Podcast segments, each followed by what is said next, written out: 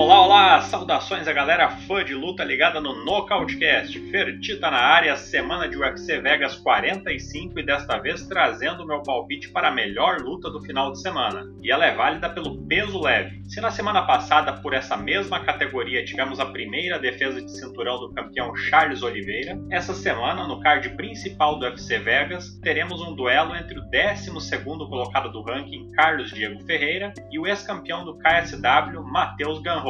O brasileiro Diego Ferreira tem 36 anos, 1,75m de altura, 1,88m de envergadura, cartel de 17 vitórias e 4 derrotas na carreira. Parceiro de treinos de Damon Jackson e Alex Morono na Fortes MMA no Texas, academia em que também treinam nomes como Raya Hall, Abdul Razak Al-Hassan e Ryan Span faixa preta de jiu-jitsu de altíssimo nível e, embora às vezes deixe a desejar na parte de wrestling, como vimos nas suas últimas lutas contra Darius Gillespie, ele é muito bom nos scrambles, conseguindo vantagem quando precisa se embolar no chão, tem muita tranquilidade para fazer transições e facilidade para pegar as costas, como vimos em sua última vitória contra Anthony Pettis leva perigo na parte em pé também, mais pelo punch do que pela técnica em si. Anda para frente na maior parte do tempo, tentando pressionar o oponente a caminhar para trás e usa bons chutes frontais para marcar a distância. Porém, em algumas lutas, o preparo físico já deixou a desejar. Afinal, não foram poucas as vezes em que foi perdendo rendimento após o segundo round. Outro detalhe que precisamos observar é como vai ser a recuperação pós-corte de peso do Diego, que estourou o limite na balança em sua luta anterior e agora, embora tenha ficado dentro da categoria, parece ter tido dificuldades novamente. Foi o último atleta a subir na balança, estava visivelmente abatido e precisou da ajuda do biombo para registrar 70,8 kg, o limite da divisão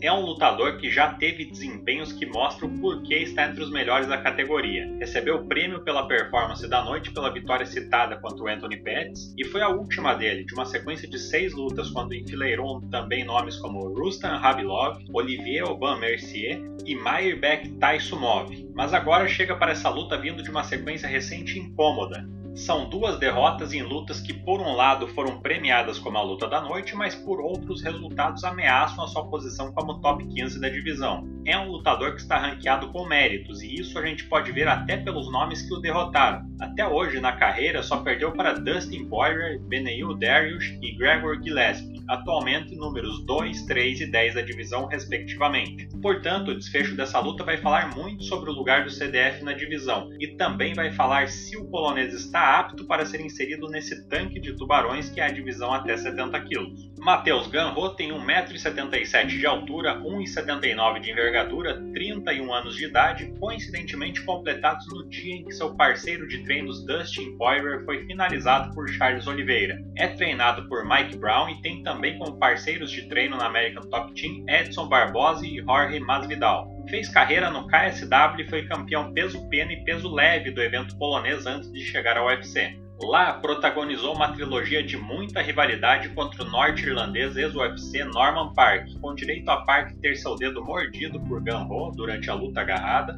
luta encerrada após Park ficar impossibilitado de continuar devido a um dedo no olho, corner do polonês agredindo Park e o norte-irlandês tendo falhado no corte de peso em duas oportunidades. A trilogia encerrou com duas vitórias do Ganho e um no contest. Chegou no UFC com um cartel de 17 vitórias e nenhuma derrota, e logo na estreia perdeu a invencibilidade em uma luta equilibrada contra o georgiano Guran Kutateladze. São três lutas e três bônus até aqui. Fez a luta da noite quando derrotado e na sequência se recuperou nocauteando Scott Holtzman e finalizando Jeremy Stephens com uma Kimura, levando o prêmio de performance da noite em ambas as ocasiões. O polonês também é faixa preta de jiu-jitsu, além de wrestler de altíssimo nível. Aplica quedas muito bem, usando fintas e muitas vezes indo buscar single e double legs lá embaixo, praticamente nos pés do adversário.